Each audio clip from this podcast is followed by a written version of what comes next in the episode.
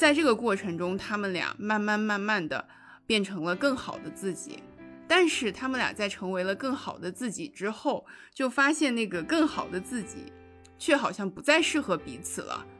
然后在这种情况下又要分开，所以说就是能够真正的一路走到底的那种爱情，当然是非常难得的。但是像这种就是真正真正深爱过，但是没有走到最后，也我觉得也不应该就是因为这样一个分开了的结局，去否认他们曾经在一起的时候的那种珍贵。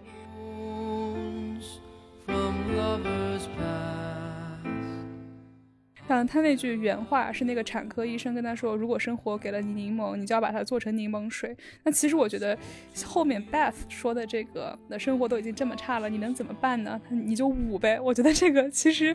更加，嗯，怎么说呢？更加的苦。我会更加喜欢这句台词。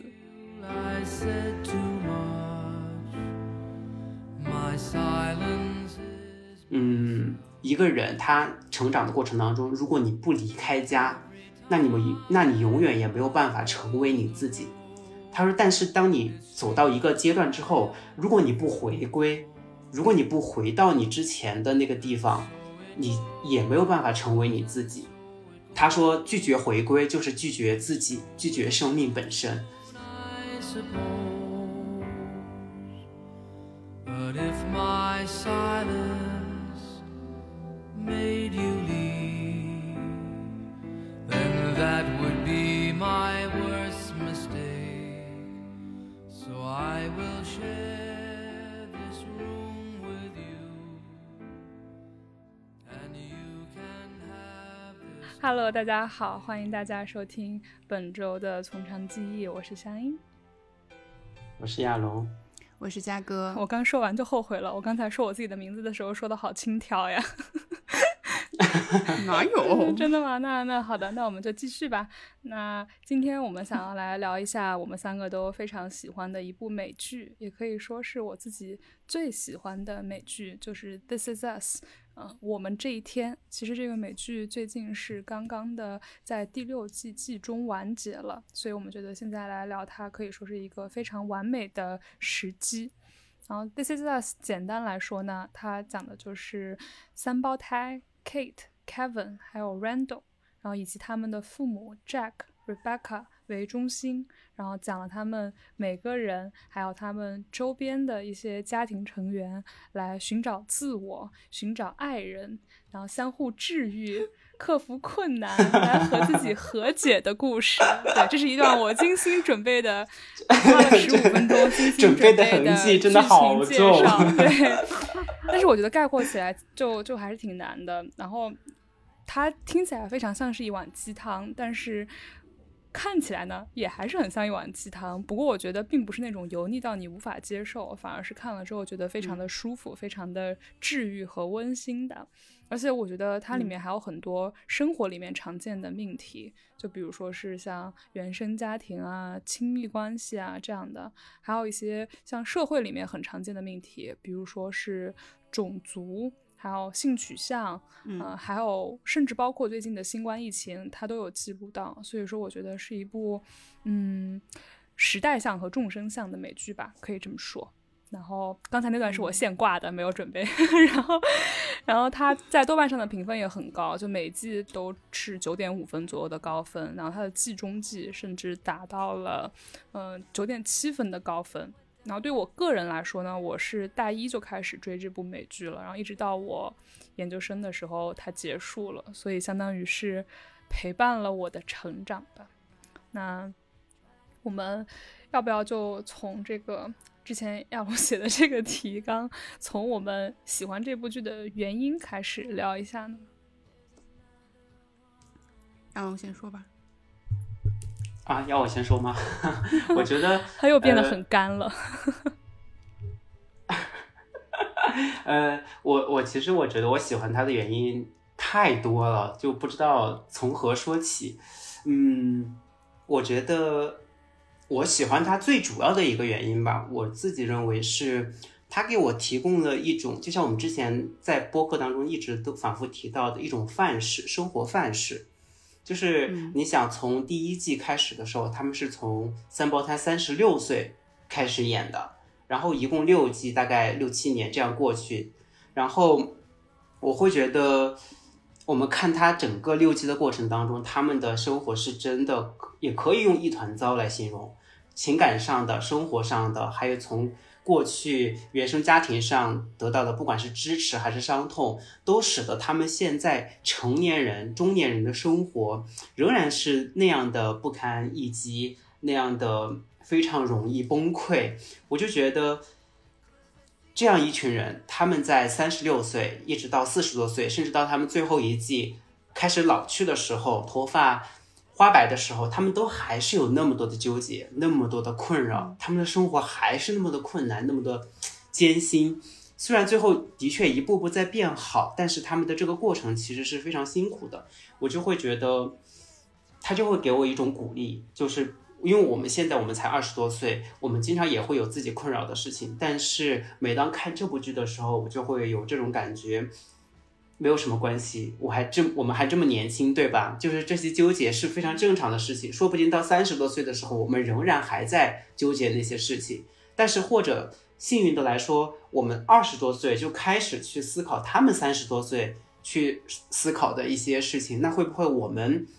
获得快乐、获得幸福，或者是和自己和家庭和父母和解的这个时机又会更早一些呢？我就会觉得看这部剧，他把这个年龄的一个处理，会让我没有那么的焦虑，会给我很大的鼓励和感动。对，这是我最喜欢他的原因之一。嗯嗯嗯，我觉得呃，我和亚龙在这方面。对，感觉也是比较像。然后除了这个以外，其实我一开始看，呃，我就是《This Is Us》，也是在它第一季刚出的时候，当时是一六年，应该是我，我不知道大家还记不得，就是一五年的时候，正好是《请回答一九八八》出来的那一年。我当时呢是非常沉迷于这部剧的。然后到一六年的时候，就突然我有一个室友跟我说：“你快看一个美剧，简直就是美剧版的《一九八八》。”然后我就来看了这部剧，确实就有那种感觉。一开始被它吸引，就是因为觉得它特别没见过这个类型的美剧，因为感觉一般美剧我看的主要的类型，要么就是情景喜剧，要么就是那种悬疑类的，要不然就是那种视觉冲击特别强烈的。所以像这种很温情的。这种基调比较慢的这种美剧就见的很少，所以呃一开始比较受吸引。然后还有一个就是，我觉得就是很像香音刚才说的，就他你看了第一集你就知道他应该是个。比较鸡汤的美剧，但是呢，它又不会是给你那种纯灌鸡汤去说教，去告诉你你要这样子生活。它是作者以一种我觉得是一种很真实、很细腻的那种笔触展现的生活中，不是那种总是很完美的，通过完美的图景告诉你这样的生活是美好的，而是让你一点一点的去通过苦难、通过折磨来慢慢慢慢感受。所以。呃，我觉得这一点就很真实，可以感受到每一个人的挣扎，过去的挣扎，还有现在的这个眼前的问题，还有未来闪现的那种场景交织起来，我觉得这一点是让人觉得呃特别难得的。然后呢，还有就是，就看着看着就会觉得，之前也说过嘛，这催婚催育神器，就是神仙爱情、神仙家庭，就会让人特别有那种幸福的向往。对我觉得这三点吧，应该是我。特别喜欢他的理由，对，其实我想补充一下，嘉哥，就我觉得，一是像刚才说的，这部美剧的类型，在整个我们从小到大追美剧的过程中都非常的稀少，然后除了它的。怎么说呢？这个主题之外吧，我觉得它的创作的形式或者说它的结构也非常的稀少。因为一般你看，像我们看的那种讲家庭的美剧，然后尤其是情景喜剧讲家庭的反而比较多吧。比如说我们之前说过很多次的《摩登家庭》，它都是每一集每一集相对完整的。就算你之前没有看过，呃，任何一集，就是你也可以。跳着看，选着看，但是像这部的话，它整个就是一直在发展的，有一种你和这些人物一起在经历他们的成长的感觉。而且像《摩登家庭》啊，或者其他的一些这种嗯拍摄了很久、好几年的剧情片，其实它一般都是边拍边写的吧。就是有种不开导航开船的感觉，就你根本就不知道这个船会 驶向哪里。但是这一部就会让我感觉说，嗯，导演或者说编剧在拍之前就已经把所有的故事，这些人都会怎么开始、怎么结束，全部都想好了。嗯，因为他的拍摄呈现出来的手法是，呃。中年、老年、青年和幼年混着来的嘛，所以说，如果你不是有一个很好的掌握和构思，你是没有办法这么拍的。而且我们前前几天在一起看大结局的时候，不是也说发现了一些虽然是最后一集才播，但是早在好几年前就已经拍好的场面嘛，就是更加印证了这个嗯说法。然后另外一个就是也是结构上的吧，它有很多的周边人物，比如说呃这些。人主角他们每个人的伴侣，然后这些伴侣每个人的家人以及他们的下一代，还有一些甚至是每一集出现的这种辅助性角色毫不相关的人，他们每个人都拥有一个自己特别完整的故事，然后就不像是在其他那种非常典型的美剧里面，为了衬托主角的英雄形象，然后其他的人显得就像是一个道具，然后非常的脸谱化，然后。看这个故事，呃，美剧整体的感觉呢，就是不仅是有主线剧情，而且每一个人他都有自己的人物小传，然后这个小传又推动着剧情的发展，所以让我感觉特别的丰富，就不会审美疲劳，这是我比较喜欢《This Is Us》的原因。对我还想就补充一点，香音和嘉哥之前也稍微提到，他的剪辑手法其实是非常新颖的，至少在一六年他刚播出的时候，可以说是。基本上是很少出现他这样的一个剪辑手法。他每一集，他除了是把呃父母那一代和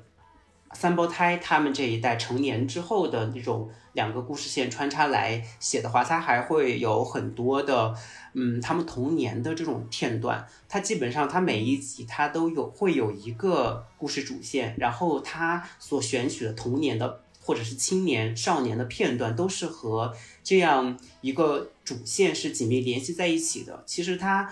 可能传达了两点：首先是我们过去经历的一些事情，它会非常深刻的影响我们现在的一些思维逻辑和行为方式；另外，我觉得它还显示了一点让我感觉非常珍贵，就是可能也是一种非常讨巧的叙事手法。因为我们仔细想一下，我们是现在二十多岁、三十多岁，我们是不可能。把我们所有过去的发生的事情都记起来的，我们肯定会忘掉很多的东西。而在这种情况之下，其实编剧他在这样写的时候，就永远不会有一种你怎么老是在讲，就是他童年的事情翻来覆去的讲，翻来覆去的讲。其实这就非常讨巧的利用了一下人记忆的一个遗忘性吧，就是总是能从童年、中少年、青年当中抓取出一件可能微不足道的事情来进行描写。但这个事情其实对你是有影响的，只是你长成年之后忘记了。我觉得他的这种叙事手法非常的新颖，然后他的剪辑方式也是穿插着进行，会给人一种非常独特，然后又非常好奇的一种视角，想要去探讨他们是如何走到今天这一步。我觉得还是非常好看的。对，而且刚才说的时候，我又想起来一个，就我觉得这剧它既俗气又不俗气。俗气的就是每个人都在相对烂的生活里面找到了一个很好的、相对圆满的结尾吧。虽然是经历了重重险阻，而且这个剧就是我觉得它是政治正确的，不能再政治正确了。就是，就我们可以拿 Randall 一家来举例，然后 Randall 他是一个黑人，因为他妈妈原先怀了三胞胎，有一个是在出生的时候死掉了，所以说他就正好。嗯，被遗弃了，然后当天呢就被他爸爸妈妈领养，成为了这个三胞胎中其中一个的，不能说是代替品吧，就是凑凑足了一个新的三胞胎。然后他是一个被白人夫妇养大的黑人，然后是他们家学习最优秀的小孩，然后后来当了议员，很可能会成为总统。然后同时呢，他的女儿还是他的其中一个女儿还是性少数群体，就是种种这种。政治正确的痕迹在里面，就是因为它太政治正确了，所以会让人觉得稍稍有一点俗气。但是呢，它，嗯，因为这种题材在美剧里面很少见，就像我们刚才说的那样，所以说就洋溢这种清新的、闻所未闻的感觉。所以我觉得就是既俗气又不俗气的一部美剧。是的，对我其实我其实是刚才想到了一个小小的点，就你们说到他们的各个年龄段的这个时间线穿插起来，我就觉得还有就是制作组非常非常用心的，就是选的角色，真的对吧？小朋友跟长大了以后，我感觉就是照那样子对，长真的真的长得一模一样。对的，对，就让人感觉非常用心，一眼就知道这个是谁。是的，甚至对特别是 Beth，你们记得吗？就是 Beth 她的嗯眼睛里面、眼头啊上是有一颗痣痣的，但是她的小、嗯小演员的角色眼睛上也有一颗痣，就是我不知道他们是怎么做到的，怎么同时在长得那么像的同时，连这种特征都对上了，就是非常的用心。是的。那我觉得我们聊了这么多，可能也比较空洞，要不我们就带入到具体的角色和剧情当中来聊一下，就是来谈一谈自己最共情的哪个角色，或者说是最喜欢的哪个角色吧。嗯嘉哥先来吧。嗯，我其实，呃，我想了一下，如果直接问一个人的话，最能共情的那肯定是 Kate。我呃，这个这个角色我是最能共情的。但是其实我仔细想过以后，我发现里面的绝大多数角色，他们存在的各种的 insecurity，各种的呃那些呃让他们觉得嗯很矛盾、很痛苦的地方，我其实都能共情。但是如果非按人物来说的话，那可应该是 Kate 和小时候的 Beth，我觉得这这两个我是比较能够共情的。你要不要简单介绍一下？哦，对，Kate 是这个三胞胎里面的呃一个女孩儿，她呢就是嗯从小呢就是比较怎么说，是可以说他从小就比较爱吃嘛。呃，反正从小就是对长得要比普通的小朋友要大只一些的。然后后面呢，因为经历了家里面的呃变故，爸爸突然去世了，因为各种各样的压力，呃，然后呢就一直后面就疯狂的疯狂的长胖了，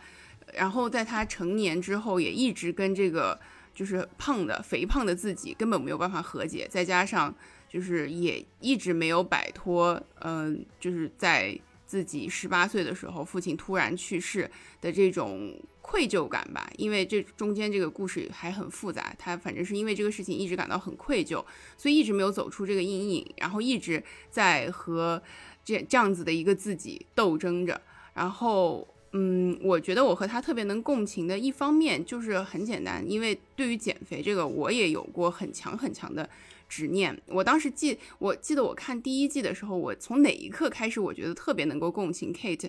好像就是他当时去了一个减肥的一个 camp，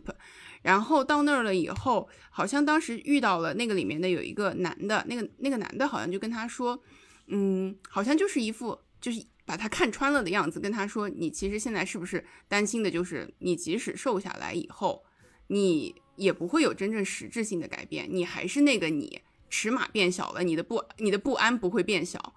呃，我当时就觉得这个一下子就击中了我。其实我也算是怎么说减肥成功的艺人，因为是来到了 CI 之后，反正通过各种各样的原因，莫名其妙的就就瘦下来了很多。然后我会发现，其实确实是瘦下来了之后的我，也还是有各种各样的不安，各种各样的问题。而这些问题呢，是我以前一直认为只要我瘦了就不会有的。所以说这一点我就特别能够理解他。呃，然后呢，呃，所以我也特别同意刚才亚龙说的这个。嗯，This is us，它提供了一种那种生活的范式的那种感觉。因为我在第一季看到 Kate 的那个状态的时候，我当时的感觉是，这个人真的就是，It's a mess，she's a mess。这个就未来真的有救吗？我看不到这个未来的出口。但是呢，我觉得就是编剧他，嗯，通过非常善良细腻的笔触，给我让让我看到了一种可能性。我觉得从这一点我受到了安慰。然后第二个就是 Beth。的呃小时候学舞蹈、学芭蕾那个时期的 Beth，其实一方面我会觉得跟她的家庭环境稍微比较能够共情一点，尤其是她的妈妈是那种从小非常非常严格要求她的一个妈妈，非常坚强的一个女性。我觉得这一点呢，其实跟我妈有点像。然后还有一个就是他对孩子的未来会自己有一个比较明确的规划、一个设想。所以说当当 Beth 那么那么拼尽全力去学芭蕾，最后没有。最后成功的 solo 之后，他的妈妈就立刻改主意，就让他放弃，然后选别的路。我觉得这一点呢，其实我是很能共情的。然后最近我会稍微有一点想法，会觉得口译这个东西会不会就是我的芭蕾？就是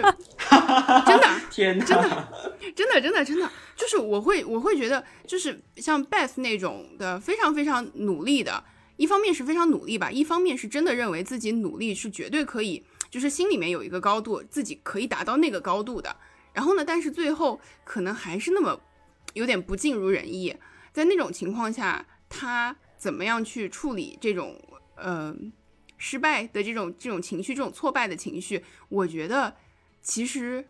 呃，说不定是可以值得借鉴的。我记得最近一直在想，这个口译这个东西会不会就是我的芭蕾？所以说，Beth 在放弃了舞蹈多年之后，又开了舞蹈学校。你将来是要开口译学校吗？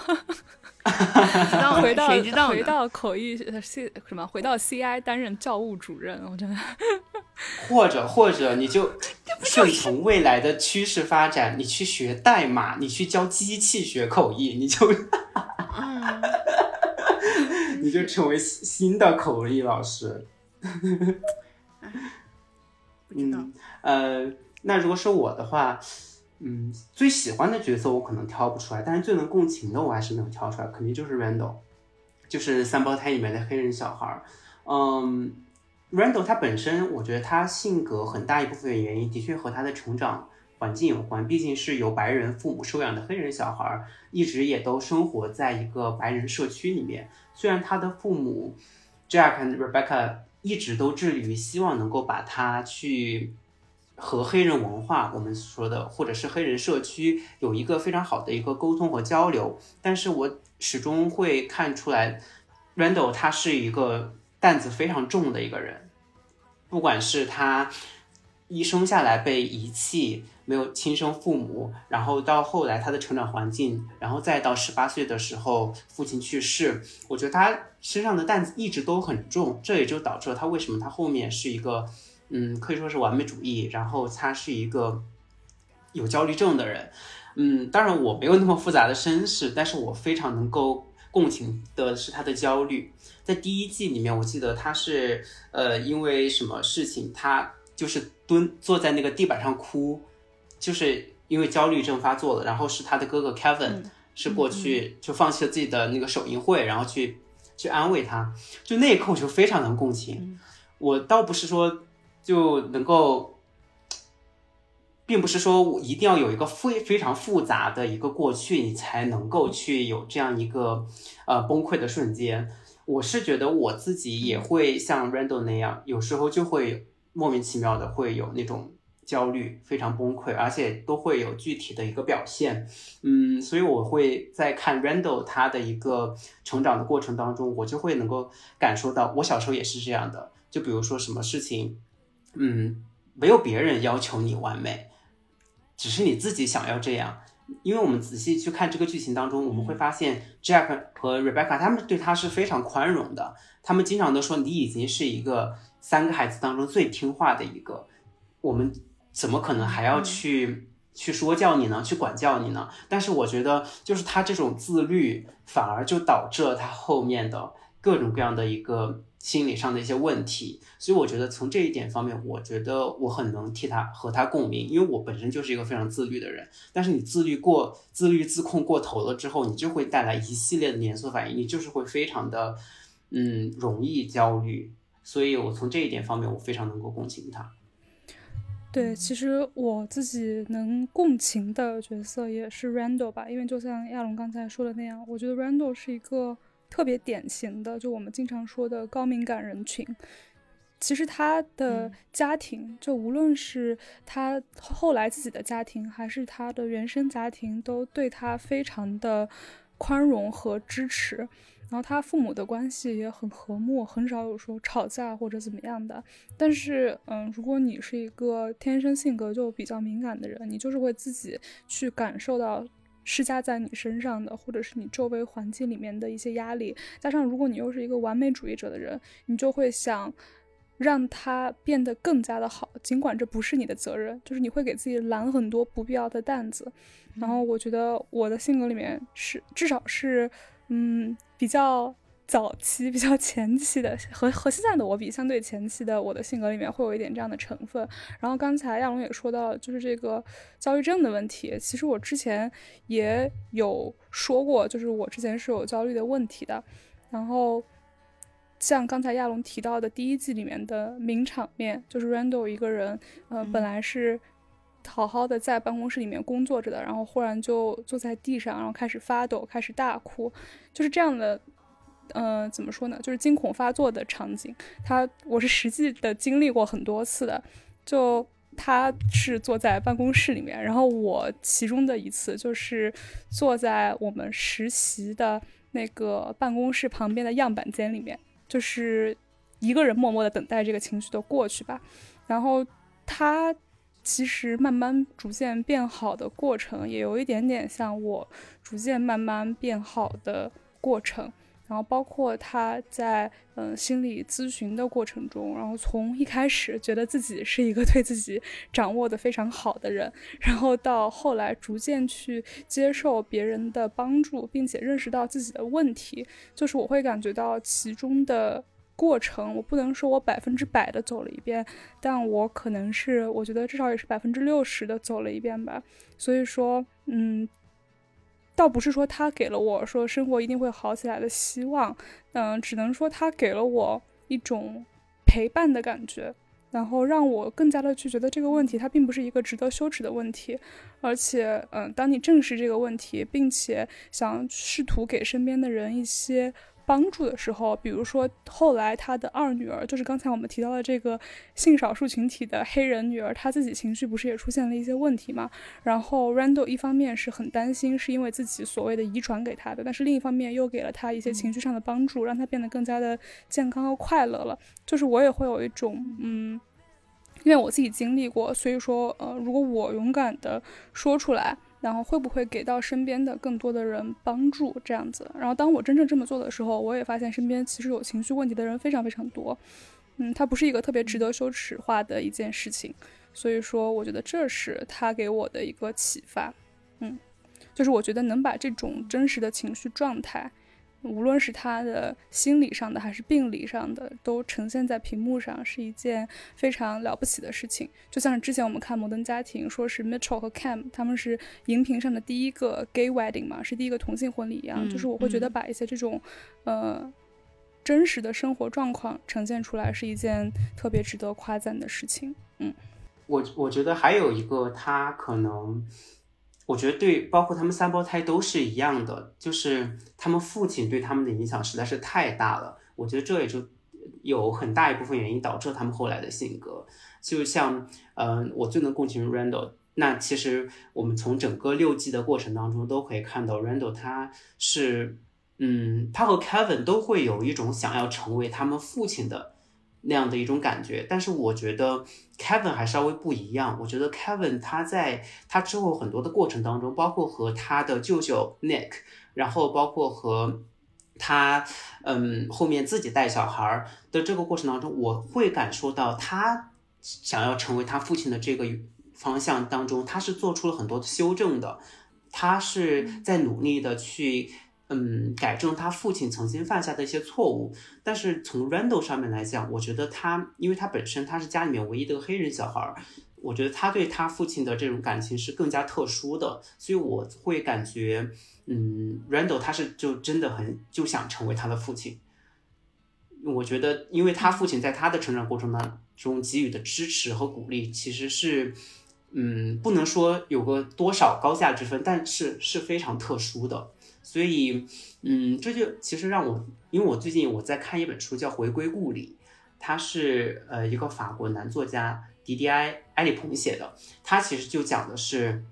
他成年之后，他去再去回归他的故乡，来去找寻他为什么会是他现在的这个样子。我觉得这个是个非常这本书其实也。我觉得和这个剧有很多很关联的地方，因为，嗯，这个作家他本人他是个男同性恋，然后他父亲呢又恐同，你知道吗？所以他就是说，嗯，他说他在他成长的过程当中，他对他父亲没有一点的感情，他就恨，他就很单纯的恨他的父亲，他不愿意，他在长大，他有能力离开家了之后，他就再也不想回去看到他父亲，他不想和他的父亲有任何的交流。嗯，他里面就提到有一个细节吧，他说，因为他从事学术研究，他写了很多关于，比如说男男同性恋他这种社会视角的一些研究的书籍，然后还可能上过电视节目做采访什么之类的。他里面就讲到，他说他有一次他的父亲看到他的采访之后。就很骄傲，他说就对着他的朋友说：“看，那是我儿子。”然后就是你们不能说他的坏话，说他的坏话我就要揍你们，就会有这样的一种非常独特又非常纠结矛盾的一种感情。然后他其实里面有非常多写的非常好的地方，就是在他父亲去世之后，他回去去探寻他自己整个的成长和他的精神之旅。他就在里面讲，他说：“嗯。”一个人他成长的过程当中，如果你不离开家，那你们那你永远也没有办法成为你自己。他说，但是当你走到一个阶段之后，如果你不回归，如果你不回到你之前的那个地方，你也没有办法成为你自己。我就会觉得他把这种家庭和我们人之间的这种联系描绘得非常非常的好。他说，拒绝回归就是拒绝自己，拒绝生命本身。他说：“我们要对自己的成长之旅、成成长精神之旅有一个接受的态度，不管你和不和解，你要首先去回顾它。所以我觉得这个，我最近在看这本书的时候，就老是会想到《This Is Us》这部剧，我就会感觉，虽然这两一书和剧是呈现了两种完全不同的亲子关系，但是我觉得他们的内核都是很一样的。”对，其实刚才亚龙说的这个追寻和所谓的回归的过程吧，就让我想起来我另一个很喜欢这个剧的一点，因为我发现，嗯，比如说我们的一些嗯周边的乡村地区啊，或者是最南边的闽南地区，他们很多人都会修宗祠、修家谱嘛，然后甚至包括我最近在听广播讲很多的满族嗯家庭，他也是比较重视家谱的，然后我们。生活在大城市里面的人，我觉得很少会有人去特意的回去看一下自己爸爸生活过的地方，然后自己爷爷生活过的地方。但是，嗯，在在 This is，我这太太绕嘴了。在 This is Us 这个剧里面，其实寻寻根吧是一个非常重要的情节。然后，无论是他的副人物，比如说像前一阵子让我们非常感动的。在 Jack，也就是他爸爸去世之后，他妈妈的呃二婚丈夫就是 Mitchell，他是一个波多黎各人嘛，然后讲了他的作为一个呃二代移民的独特的生活经历。那还是像那个嗯 Kevin，然后他去寻找他爸爸嗯在越战的战场里面的这种生活经历。其实这些经历，我觉得和去寻找的人。和 Kevin 你说本身相关吗？其实我觉得相关性也不大。就包括 Randall 被父母遗弃的这样的一个黑人孩子，去寻找他从未见过面的妈妈的之前的故事，嗯，和自己个人现在的生活关系是不大的。所以我觉得很多人可能都不会做这件事情。但是当真正的他去走一走、看一看之后，我觉得反而是一种嗯治愈吧，就是让他的自我。更加的完善了，尽管可能这个人和之前这段历史和他没有直接的关系，但是，嗯，却某种程度上让他本来就缺了角的那个拼图变得更加的完整了。我是觉得，嗯，而且我觉得就是香音说到这种寻根的，嗯，这种行为吧，我觉得还有就是 This is us 让我感觉到，嗯，这种传承的意义所在，就是它不是。嗯，它是在亲情之上的，但是这个亲情不是仅仅由血缘来定义的，而且这种寻根更多的是，我觉得是一种自下而上的那种，就是建立在情分之上，建立在他对于自己的父母、对于自己的祖辈的这种自身的好奇去探索的，怀抱着情感去探索的，和那种就是因为血缘建立起来的从上而下的那种一层一层级的。那种关系，我觉得还是不同，所以说才会让人感觉是一种自己去自发探索的，而不是加到你身上的一种东西。嗯，我觉得对，而且就是他这种寻根的这种过程，其实反而构建出了一个家族史，其实我在看这部剧之前，我对于家族史是没有太多的概念的。直到我看了这部剧，它不断的在朝上延伸，朝下延伸。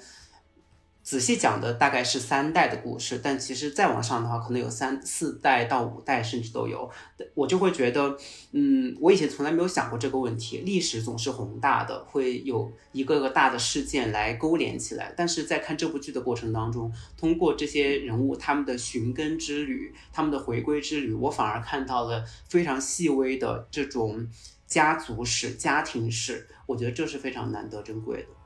好的。那既然其实我们刚刚已经提到了，比如说，嗯，Jack 和 Rebecca，还有 Randall 和他的妻子 Beth，然后还有 Rebecca 和他后来第二任丈夫 Miguel，那我们就要不要讨论一下一个相当主要的话题，那就是在这部剧中你最喜欢哪一对 CP 呢？然后正好我们可以借这个机会来讨论一下，嗯，这个剧里面的副人物吧，可以说，因为刚才我们其实提到的，无论是 Kate 还是 Randall 都是主要的人物，我们可以一起来讨论一下他们的周边家庭和一些自己喜欢的情节和台词。那你们要不要谁先讲呢？可以来推销一下自己的 CP。亚龙先来吧。每次在推，互相推诿。呃，如果说是 CP 的话。我还啊，我还是喜欢父母父母爱情，因为嗯呃，我觉得首先因为是他们的这个人设是非常的让我嗯非常的感动，因为我觉得他们并没有呃怎么说，我觉得他们和。三胞胎以及三胞胎各自组建的家庭相比的话，他们是生活的年代是非常不一样的。我觉，所以他们扮演的角色也非常的不一样。比如说，他其实 Rebecca 是当了很长一段时间的家庭主妇的，之后是贱货的去工作过，然后直到直到 Jack 去世之后，他才开始又重新开始工作。嗯，我觉得首先是他们的生活背时代背景不同，造成他们可能之间的亲密关系也会不一样。嗯，其次。我会觉得，首先就是 Jack 实在是太有魅力了，就就是仔细一想，Jack 他自己的一个成长环境，他父亲是嗯施暴者，家暴的施暴者，一直在家暴他的母亲，然后对他和他的弟弟，他有个弟弟 Nick，也是属于那种管教非常的严格，动不动就打骂的那样一种。其实，在这种情况之下，我们现在很容易就能够想到这样的家庭出现的小孩，他之后会长成什么样子。但是 Jack 他从小他就有一个意识，他说他要保护他的母亲，他要保护他的弟弟，就是这种他从小的这样的意识，就让我感到非常的感动。包括他一直都在成长的过程当中，在不断的去调整，并且非常的担惊受怕，怕自己变成父亲这样的人。所以，当他最后和 Rebecca 走到一起之后，他也一直一边在努力，一边在胆战心惊，就害怕自己不能做到这样一点。所以在他的嗯这段亲密关系当中，我能够看到他做付出了非常多非常多的努力，而且是在摆脱他原本原生家庭的一种阴影。所以，嗯，他可能就是他的这种努力非常打动我，所以就显得他和 Rebecca 之间的这种爱情就非常非常的令人感动。所以我就先入为主，先说了父母爱情。没错，其实 Jack 这个人，我最欣赏的也是这一点，就是相比他的那些什么，嗯，非常好的教育方法，或者说是他白手起家的这种精神，就我觉得他努力去抛弃自己原生家庭对自己的影响，并且在一个这么畸形的家庭里面，还能够保持他的一个。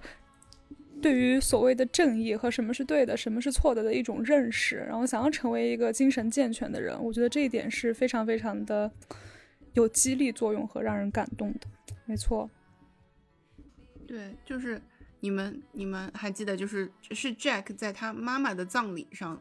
发言了。当时好像是，当时就是说的嘛，他在非常，他建立了自己的家庭以后，他在非常非常努力的把自己原来那个家庭里面的那个自己永远也没有办法抹去的那个很黑暗的那一部分，在努力把它越缩越小，越缩越小。我觉得对，就是这个过程让人特别特别的感动。然后我要说我的 CP 了吗？我的 CP 应该。应该你们都没有，应该你们也没有选。我的是 Kate 和 Toby，嗯，这一对儿就是这是首先这个这个 CP 用现在流行的话说就是 B E 型的 HE，对，就是以 B E 的方式 HE 了。对。啊，我其实对我其实看着他们俩。我觉得他们俩的这个故事的发展呢，也是我非常喜欢这部剧的其中一个原因。我之前不是说了嘛？就是它很真实的展现出来生活可能会发生的各种各样的变化。嗯，就像 Kate 和 Toby 他们俩，呃，一开始是在这个叫啥，呃，肥胖人士互助会，呃，对这样子的场景下认识的。因 Toby 也是，嗯，就是很胖的一个一个男。一一个 一个男人 啊，一个男生，刚才想说，对，一个男人。然后他们在这种情况下见面，我感觉都是在，而且当时 Toby 也是呃离婚，离婚了，离婚不久。我觉得他们俩都是在彼此特别特别不安，处在人生中一个很糟糕的状态下见面的，然后开始交往。我觉得就是他们俩是真的。互相扶持着彼此度过了一段非常非常黑暗的时期，包括一开始，尤其是刚一开始的时候，Kate 的那个那个状态，就各种精神状态方面，真的就是破破烂烂。呃，前前面前期主要是呃因为减肥的各种问题，后面他们在一起以后结婚，一直努力想要要孩子，但是呢，呃一开始 Kate 不是先怀孕了之后，然后还就是很。不幸的流产了嘛？那段时间也一直是非常难熬的，所以我觉得在那段时间里面，他们就是成为了彼此就最最重要的精神支柱，一直给着彼此嗯各种各样的帮助和支持。然后在这个过程中，他们俩慢慢慢慢的变成了更好的自己。但是他们俩在成为了更好的自己之后，就发现那个更好的自己却好像不再适合彼此了。然后在这种情况下又要分开，我觉得其实这个这个过程放在现实生活中是一个我觉得很常见的过程，真的很容易就会发生这样子的事情。所以说，就是能够真正的一路走到底的那种爱情，当然是非常难得的。但是像这种就是真正真正深爱过，但是没有走到最后。也，我觉得也不应该，就是因为这样一个分开了的结局，去否认他们曾经在一起的时候的那种珍贵。所以说，我觉得这个是让我觉得特别难得的一个 CP。没错，而且后来他们两个还是成为了彼此的家人，以及彼此孩子的 co-parent，然后还在是的人生的关键时刻互相加油和支持。我觉得也是非常的。理智和成年人的做法吧，感觉如果不是真的爱过，也不是爱过，如果不是真的一直特别爱对方，是无法做到的。对，因为感觉现实生活中这种丑恶的结局太多了，像这样体面的，甚至有点幸福快乐的结局是比较少的。对，对，所以他其实，在 Kate 不是在离婚的时候就说了嘛，虽然我们离婚了，这。这并不是我们两个人之间的结局，就是他们之后的联系还是会继续的，只是没有办法再以夫妻的这样一个名分，所以我觉得还蛮难得的。对，就到最后一集的时候，当时，呃，Toby 对 Kate 说 “I love you”。我觉得这是分离了婚之后的人说 "I love you"，我就没有听到过的，从来都是 "I loved you"。我觉得这个时候我就一下对时态非常非常敏感了。就是我当时听到就是 Toby 说 "I love you" 的时候，啊，我真的一下子有一点点泪目。我觉得是，就是还是我觉得还是相爱的，但是是以一种不同的形式，不然的话没有办法再继续离婚了之后还能够和平相处。对，我觉得就是很难得。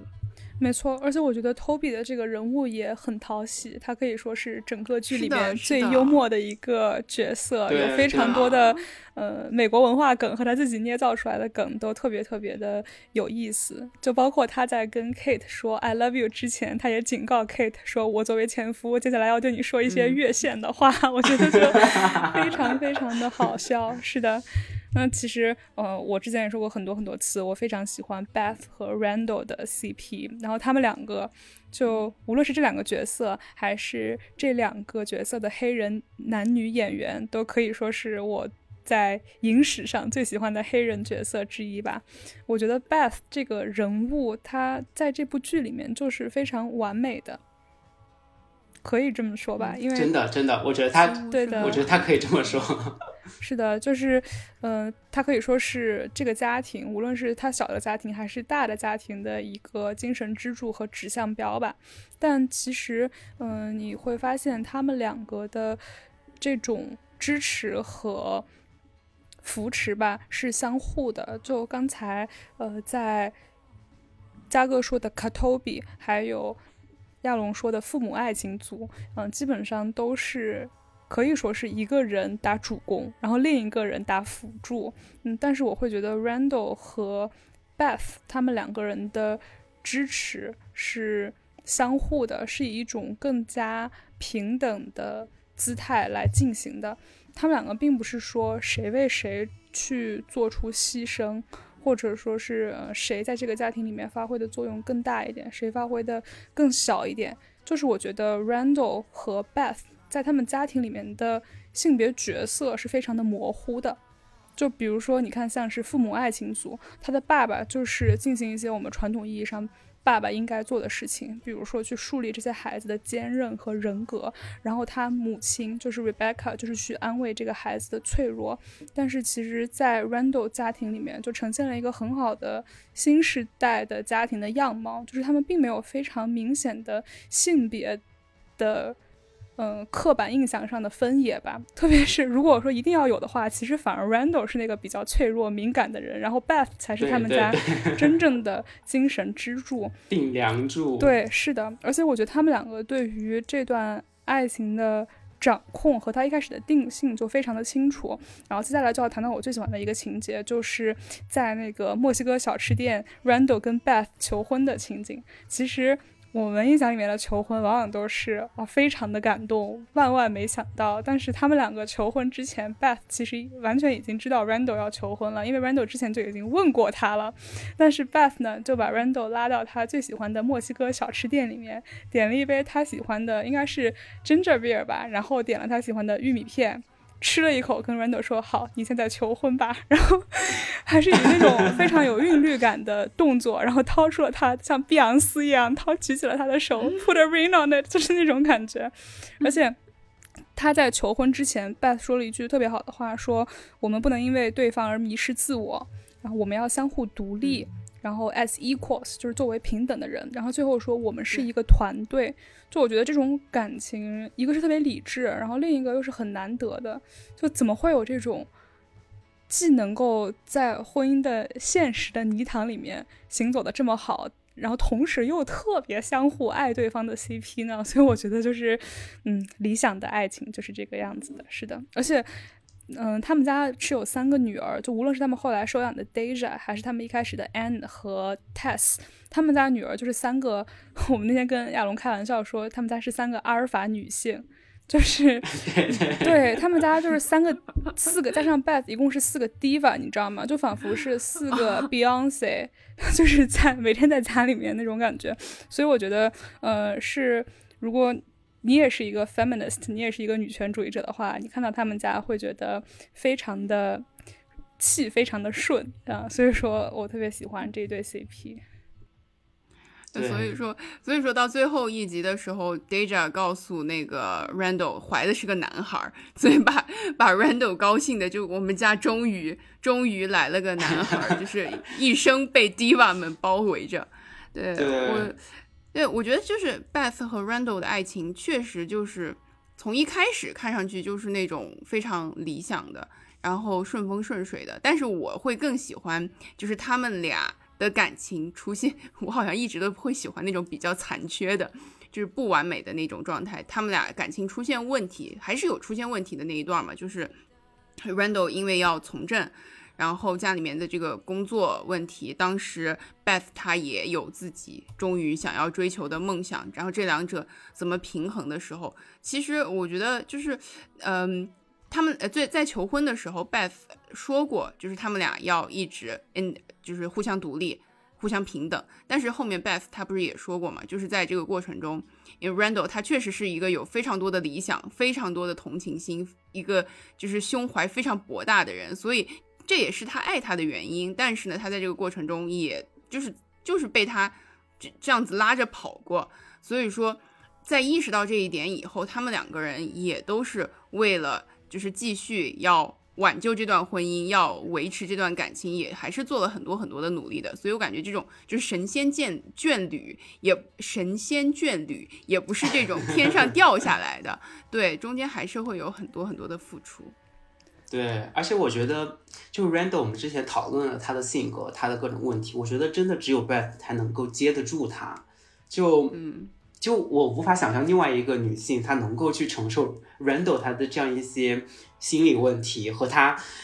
泛滥的好好人心，老是在往想往家里面接人，对吧？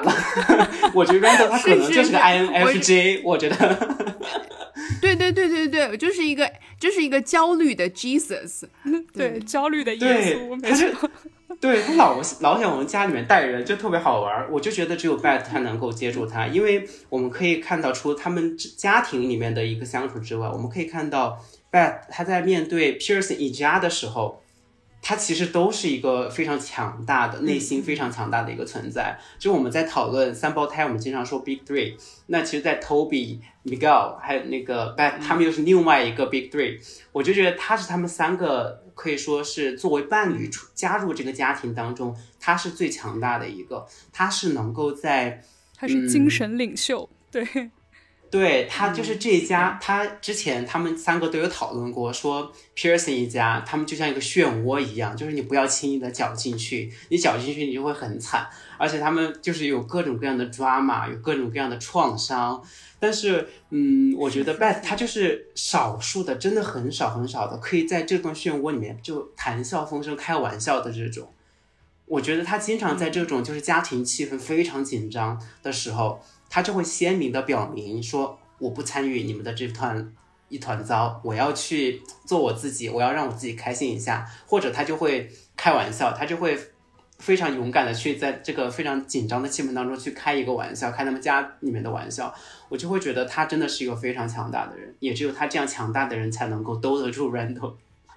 对，没错，而且我觉得他其实并不是去逃避 Randall 家的这些事情，我觉得他。躲避，或者说他说我不干预，其实是他独特的自己的一种解决方式。就我觉得他面临着所有的问题都有和。Pearson 一家这种非常 emotional、非常情感泛滥的解决方式，相反的一种很 chill、很独特的解决方式。然后就谈到我另一个特别喜欢的桥段，就是当后来 Rebecca，也就是他们的妈妈患上阿兹海默症的时候，你就能看到她的官能有一些明显的衰退嘛。然后 Randall 就是每天因为这件事情非常的 emo，他在那个他姐姐二婚的婚礼上就说说。事情都已经发展到这么差了，而且你觉得他失去控制的越来越快，这个时候你要怎么办呢？然后 Beth 就说，这个时候 you dance，就是说是你要跳舞，就其实是和这个情节完全没有关系，就驴唇不对马嘴的一个回答。但是我是觉得。就体现了他的这种态度，就事情来都已经来了，你能怎么办呢？你就舞呗，就是这种非常洒脱的、不拘一格的个性吧，就和 Randall 之间是一个非常好的弥补。而且，这个美剧在最前一部分的时候，不是有另外一个名台词吗？就是当，嗯。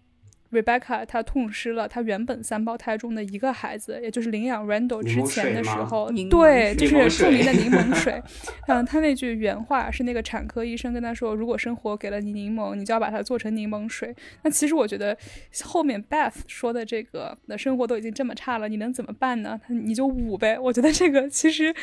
更加，嗯，怎么说呢？更加的苦。我会更加喜欢这句台词。对。可以说，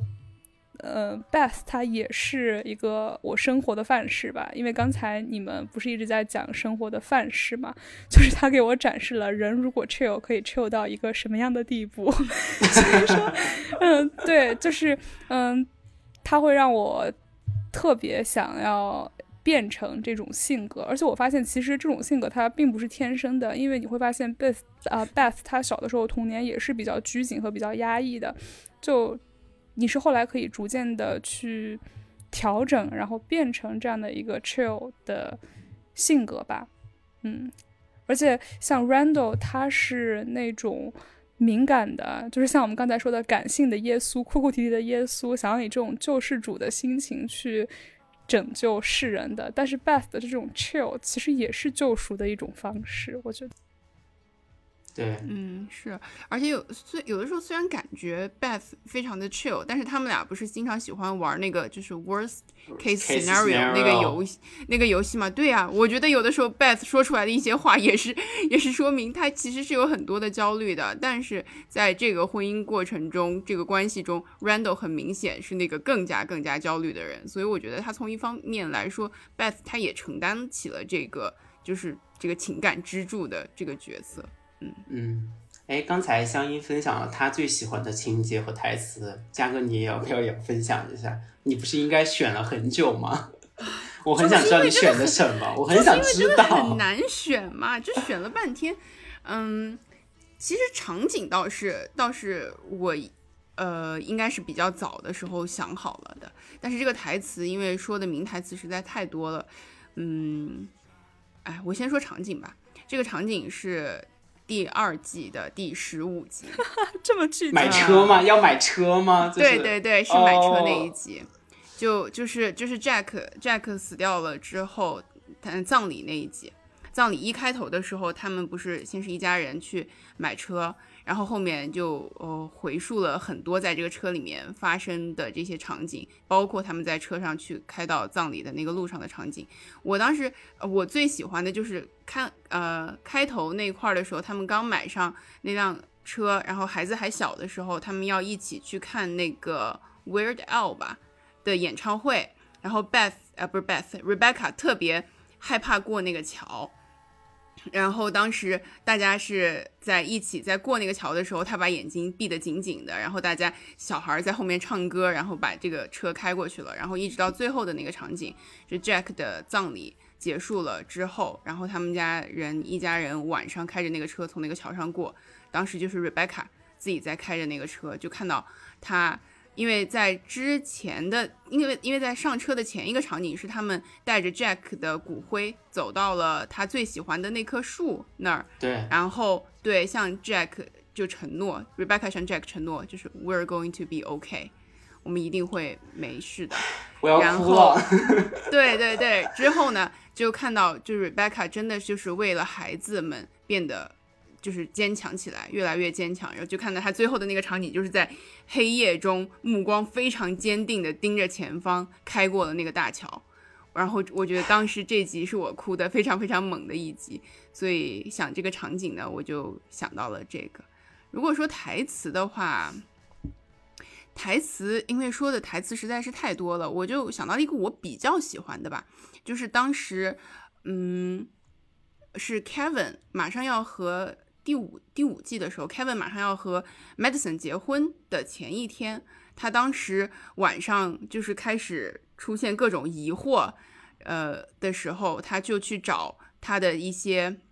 就叫啥，参加他单身派对的那几个嘛，就是 Miguel，呃，Randall 还有 Toby 他们来来聊天，想看他有没有能不能给他什么建议。然后，呃，Miguel 就说就说起来了他和 Rebecca 的故事。然后就说有一些的爱情故事确实就是像命运一样的天赐的。然后他就说，就 some stories are written in stars, some stories are written by each other。啊，我当时听到这句话，觉得特别特别特别的感动，因为我其实是本身是不太相信那种 written in stars 的这种爱情故事的，就是说发生在我身上的几率我是不太相信的。但是呢，嗯，我就看到就是 Mitchell，呃，就是，老说成 Mitchell，Miguel 和 Rebecca 后面的这个呃爱情故事，这种情感经历，虽然说比不上像 Jack 那样子的那种惊天动地吧，那种 great love story，但是我觉得那种爱情也是非常真诚真诚的，也是非常动人的。所以说，我觉得站在 Miguel 的这个视角上说出这个话，我是非常感动的，我也是非常能够共情的。我觉得一段好的爱情，除了缘分以外，其他的真的需要很多的经营，需要很多的彼此的互相理解。所以说我非常喜欢这句话。嗯，呃，我我最喜欢的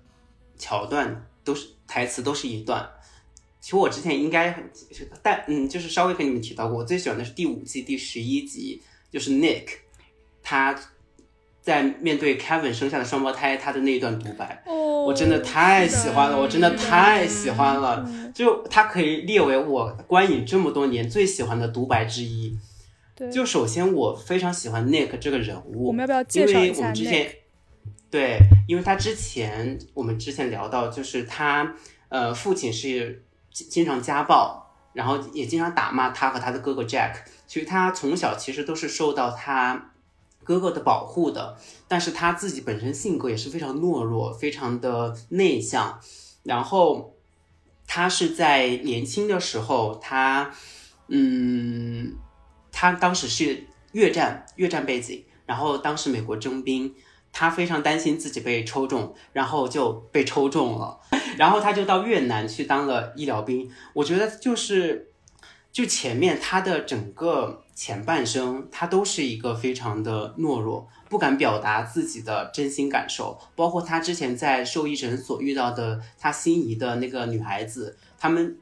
有非常浪浪漫的故事发生，但他就不敢去追求。然后，当他嗯哥哥 Jack 到越南去找他的时候，当时他哥哥也已 Jack 也已经入伍，然后他们两个因为一个小孩子的死产生了误会，Jack 以为是 Nick 用利用那个孩子。让然后导致他的死亡，其实根本不是的，就 Nick 已经被误会了，然后他们两个之间的兄弟感情就产生了很大的裂缝，然后直到他之后战争结束回到美国，他就一直在宾州的一个非常破的拖车里面，就过了五十多年，就活得像个鲁滨逊一样，真的对，而且我觉得都市传说里面的老头，对，而且我觉得他就是一直抱着这样的愧疚。因为之前，嗯，当他住到那个拖车里面之后，Jack 是去找过他，他一直在给 Jack 写信，然后 Jack 也曾经找过他，所以，但是他们就不欢而散嘛，所以他就这样一直孤独的过了五十多年，他直到六七十岁的时候，他哥哥的儿子 Kevin 找到了他。那个时候，我觉得就是他那个时候他自己本身也已经有了想要自杀的念头，是 Kevin 阻止了他。我是觉得到第三季第十一集，我记得非常清楚，也是第三季第十一集，就是 Kevin 去阻止了他。当时，嗯，就是我之前说的，Kevin 他想要去纠正他父亲曾经犯下的一些错误，所以他就去尝试去找到他的叔叔，然后呢和他建立联系，所以。我就感觉他的人生是到六七十岁才真正开始的，是直到 Kevin 找到他，他才有了这样一个家庭，他才开始产生这样的联系。那再说回我最喜欢的这个桥段，Kevin 生了双胞胎之后，他是大老远从滨州，然后坐飞机，他一个六七十岁，他还专门说就是要做核酸，他还要打疫苗，对，他就他其实什么都不懂，他还要去问他的问那个。Cassidy 说怎么用亚马逊订货，因为他想给想想给双胞胎做礼物，虽然那个礼物也没有送出去，在机场被海被没收了，被安检没收了。就我就感觉他真的是非常爱的这样一个家庭。然后到那个桥段，他进来，双胞胎在睡觉，他给他的双胞胎呃说话那段独白，他是他给双胞胎送了两本书，然后书里面夹着他和他哥哥的合影。他说他这一辈子他都在追寻他人生当中的那个月亮。因为他结合当时的时代背景，那个时候是太空竞赛嘛，所以那个时候也有登月，宇航员登月，所以那个时候他就一直把月亮作为他人生当中的一个意象吧，我会觉得，所以他就在双胞胎面前说，他说他一辈子在追求那个月亮，但是他一辈子都被困在那个原地，就他没有办法获得幸福，没有办法获得理解，就所有人在好像在抛弃他，但是他现在。Kevin 就是让他到加州来去看这个双胞胎，他就感觉这个双胞胎成为了他和这个家庭当中一个非常独特的一个连接，所以我就会，我当时看的时候就瞬间就哭了，就哦，因为我首先很喜欢 Nick 他的整个故事线，然后到这个，我终于觉得，首先我首先我很喜欢哭，没有，我就觉得啊，到这个时候他终于他终于就是迎来了他的真正的活过来了，对他真的活过来了，他就真的他迈出了那一步那一步，他从滨州到了加州，我觉得他不仅是地理位置的一个改变，同样也是他心理位置的一个改变，所以我就非常的感动。刚才说的让我想起了特别多的事情，就首先是 Nick，然后包括 Kevin，Kevin 可以说是前半生整个就是一个非常乱七八糟的状态，但是他到四十多岁的时候才活明白，然后甚至包括 William，就是当时把 Randall 给抛弃的那个黑人爸爸，他也是到很往后才因为 Randall 又去找到他，然后。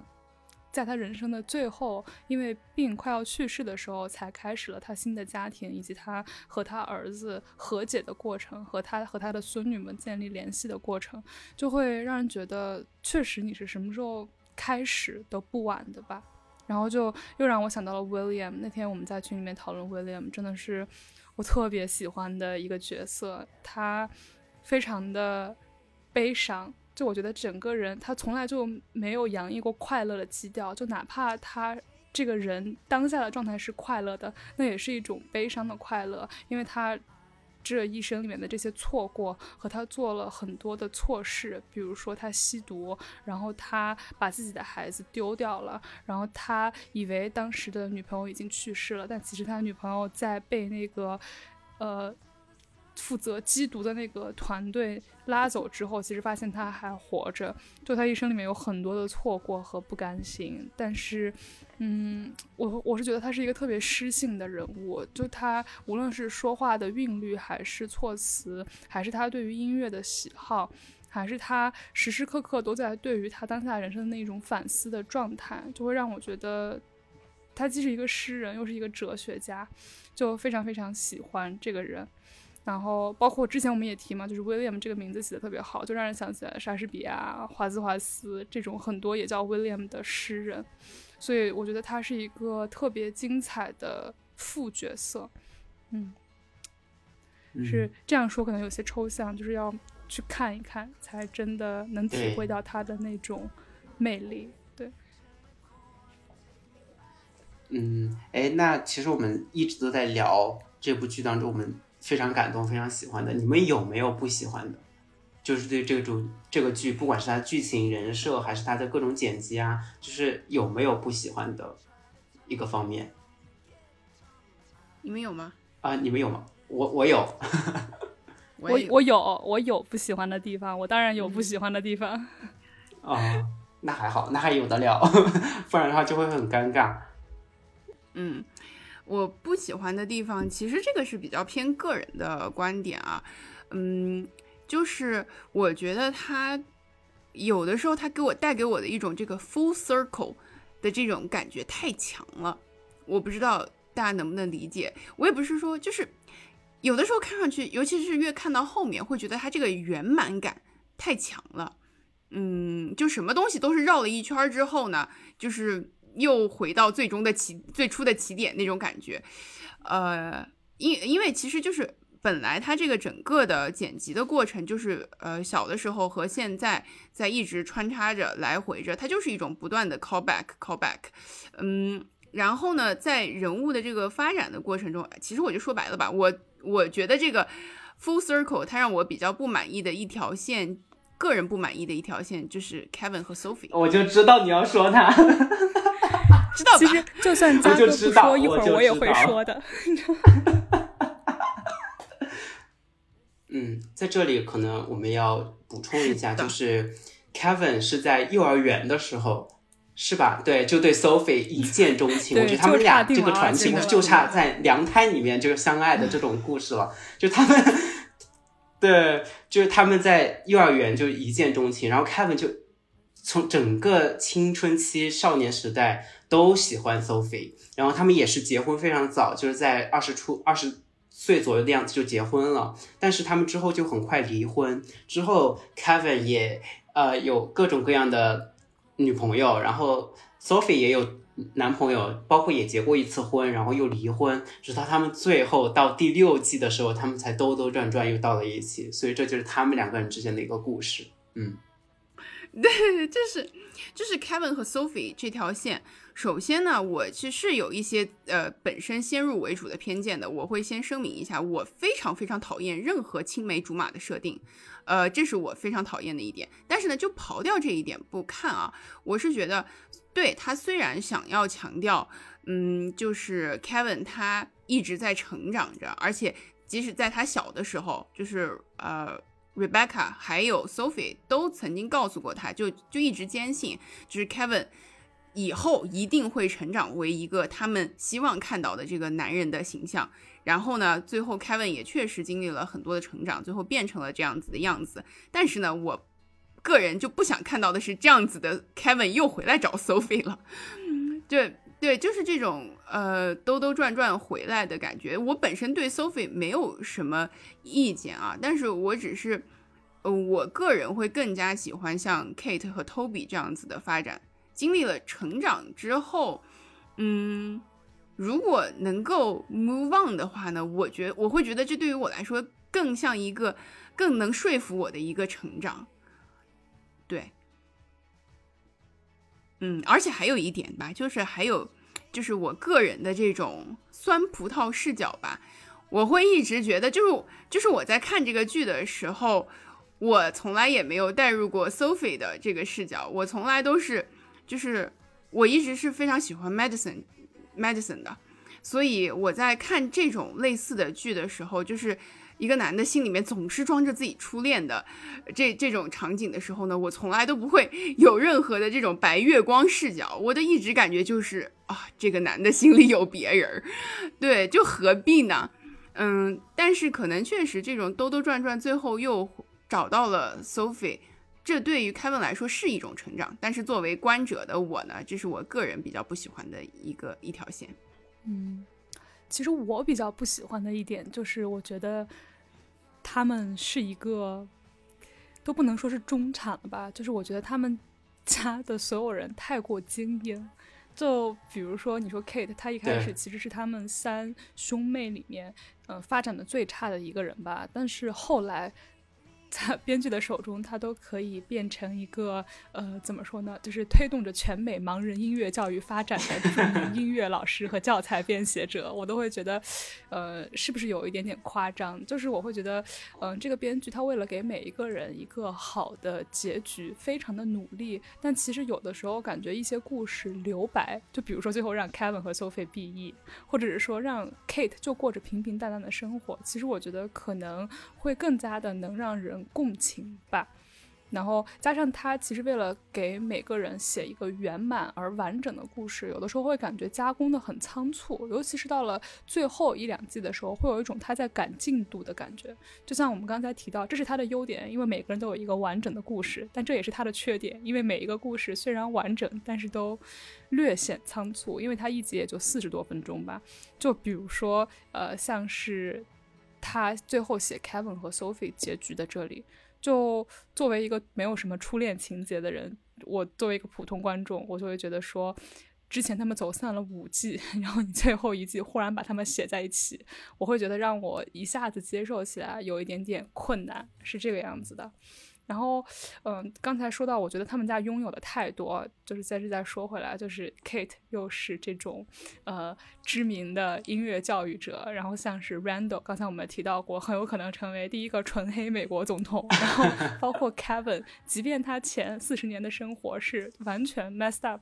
完全混乱的状态。他还是一个大明星，对，是一个富有的大明星。到后来呢，他吸引了呢，他也没有臭掉，他又变成了一个 NGO 负责人。我就会觉得说，虽然很美好。就是那些生活的细碎的部分是能够让人去 relate，然后去有同感的。但是这种身份本身是很难让人有同感的。这就让我想起来，我假期的时候和我爸妈一起看的一部特别好的国剧，就是那个人世间，你没有听说过吗？啊，我有听过，我有听过。小说改编的，它讲的故事呢，我觉得可以说是中国版的 This Is Us。它也是以这个。嗯三代人的故事，就是这一代他们的三兄弟姐妹，然后和他们的父母和他们的孩子之间这样三代人的故事为基础的，然后结合的也是中国的历史，然后最关键的呢是他们家唯一的成功人士呢就是当市长的哥哥。然后这个大学老师，他姐姐也勉强是一个成功人士吧，就是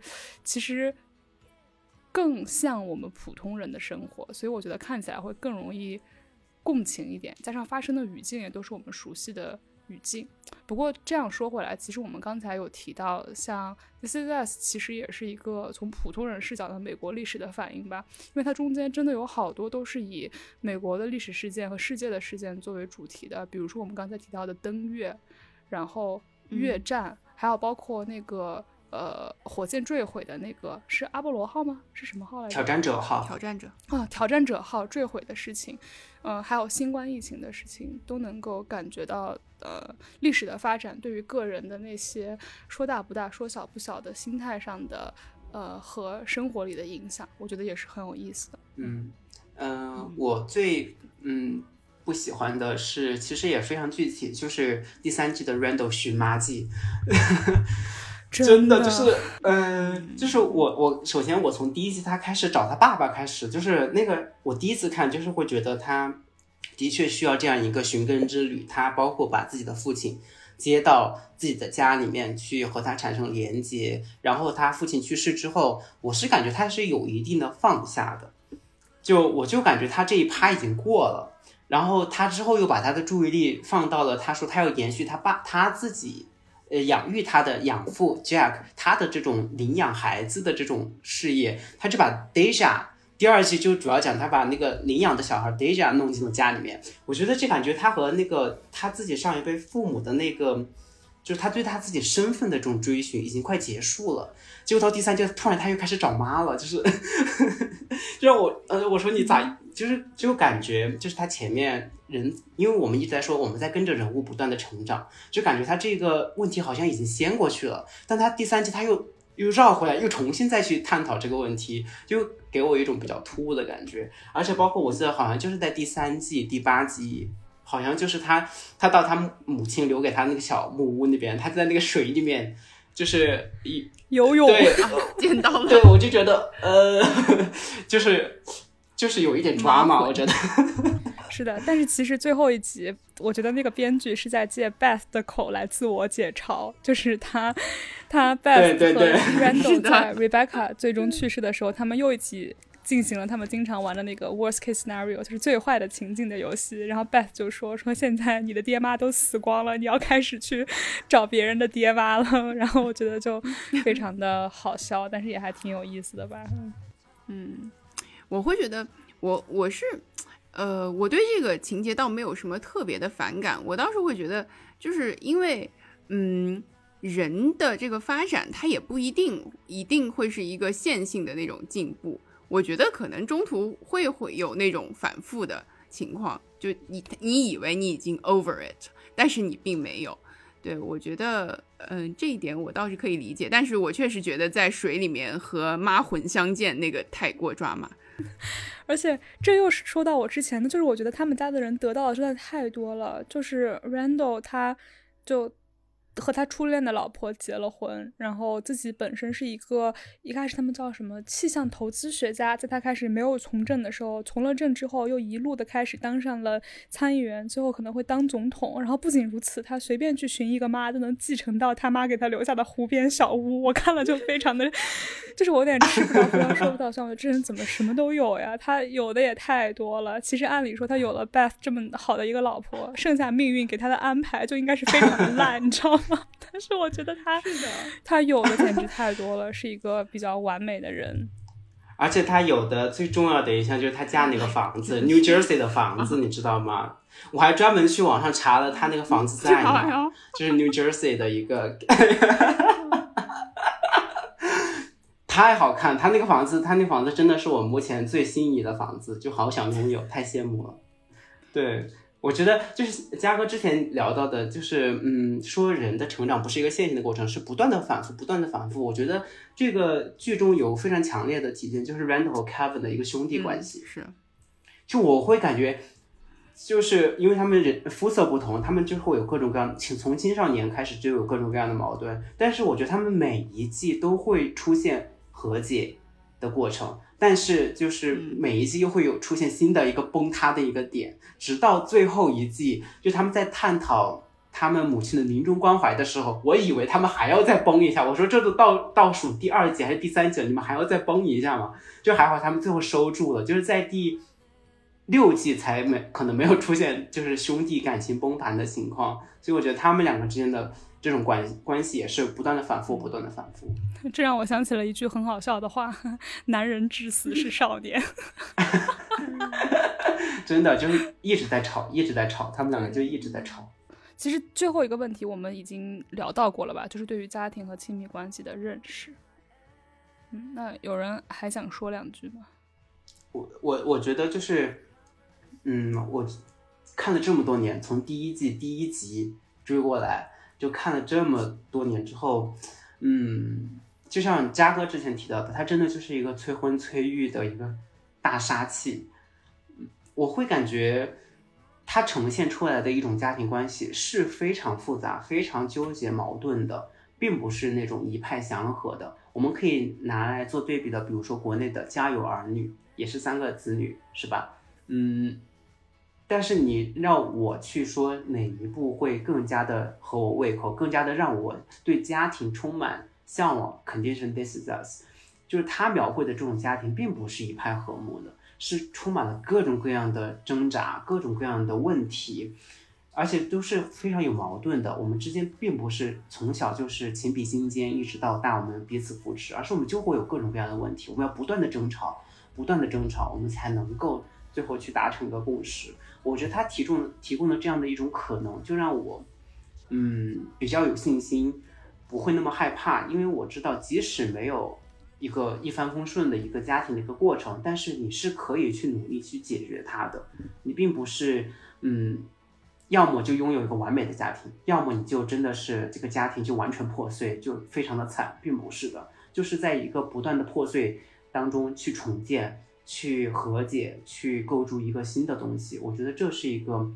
非常好的启发吧。而且它的确又显示了美国他们家庭观念当中那种 nuclear family 的这种强烈的联系感。所以我觉得看这部剧反而让我对家庭没有那么害怕，会有一丝向往。没错，我也会有这种感觉。就是刚才不是说家有儿女嘛，然后我刚才不是讲人世间，就是我觉得可能是一个更加贴近的对比吧，因为它也不是情景喜剧。就是我会觉得人世间拍的更像是一个个人的奋斗史，但是我觉得《This Is Us》里面对于家庭的描述就非常的好，特别是我们前几天一起看大结局的时候，然后我说我印象比较深刻的情节就是当即将去世的 Rebecca，然后在那个意象里的火车上问 Jack 说。我以后还能不能再看到孩子吗？然后 Jack 就说：“哦哦，不是，他是问是问 Jack。最后他们一起躺在床上的时候，对，然后他就说说 You always see them，就是你总能看到他们。然后他的最后一个镜头是，嗯，是他们穿插了小的时候在一起玩，Jack。”坐在房间里面看着自己的孩子，和即将当祖父的 Randall 坐在房间里看着自己的孩子和自己女儿的肚子里即将出生的孙子，然后我一下子就理解了，说原来 you see them 就是你会看到他们，是你借着自己的儿子的眼去看自己的孙辈，然后这样一代又一代的传承。我觉得对我来说，这种嗯有美感的。描述和影像上的呈现是非常的有说服力的，因为之前我们在聊前面的时候也讲过，就是 关于这个到底要不要生小孩，然后我的一个叔叔跟我说生小孩是传承的这件事情，其实这这个在我看来就是一个说教，他没有用这样的一个故事和这样的一段影像去打动我的，来的更加的有冲击力。然后就是当那一刻的时候，我是第一次的感受到了，哦，原来传承这种东西它是真的这么温暖的存在着。嗯。所以就真的会让人对家庭产生一丝向往吧，就不太会那么害怕了。